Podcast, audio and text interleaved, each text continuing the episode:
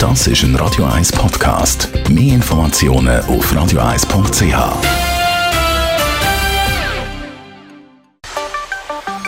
Der Finanzratgeber auf Radio 1 wird Ihnen präsentiert von der UBS.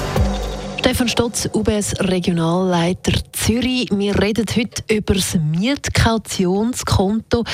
Was ist das eigentlich so im Grund genau? Ja, grundsätzlich, wenn man einen Mietvertrag eingeht, dann wird meistens von der Vermieterseite eine Sicherheit gefordert. Und typischerweise wird das abgewickelt über ein Mieterkautionskonto. Was sind da Sicherheitssachen? Sind da, sind da noch Leistungen drin oder so? Das Mieterkautionskonto ist einfach ein Konto, wo der Mieter Geld einzahlt. Übrigens gibt es in der Schweiz eine Regelung, dass das maximal drei Monatsmiete sein Und die werden dort blockiert. Das gehört am Mieter.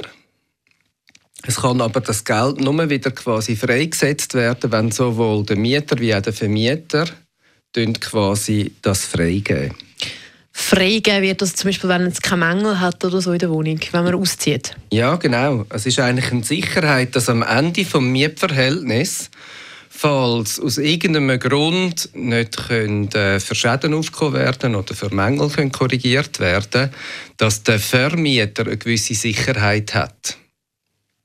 So ein Mietkautionskonto macht man meistens in der Bank. Wie funktioniert das? Meistens helfen da die Vermieter. Die Vermieter arbeiten mit verschiedenen Banken zusammen. Man kann aber auch direkt sagen, man will bei seiner eigenen Bank irgendwo das Konto haben. Und dann eröffnet man ein Mieterkautionskonto, wo man eigentlich die Sicherheit darauf einzahlen kann. Einfacher ist, wenn es bei der eigenen Bank ist, weil man muss das ja auch in seiner Steuererklärung angeben. Weil das Geld gehört ja dir als Mieterin. Auf das hat man ja keinen Zugriff, oder auf das Konto?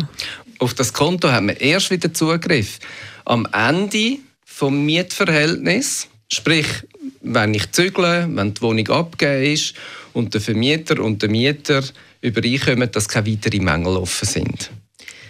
Und wie sieht es so aus? Eben, man hat jetzt das auf einem Konto, das ist eine Art gesperrt. Wie sieht das steuermäßig aus? Steuermäßig ist es so, dass das Geld gehört am Mieter gehört. Und der Mieter ist verpflichtet, das im Rahmen von seiner Steuererklärung transparent anzugeben. Darum ist es vielleicht auch einfacher, wenn man es bei der eigenen Bank hat, dann hat man alle Banksachen beieinander und kann relativ einfach so seine Steuererklärung und Belege bringen. Das ist ein Radio 1 Podcast. Mehr Informationen auf radio1.ch.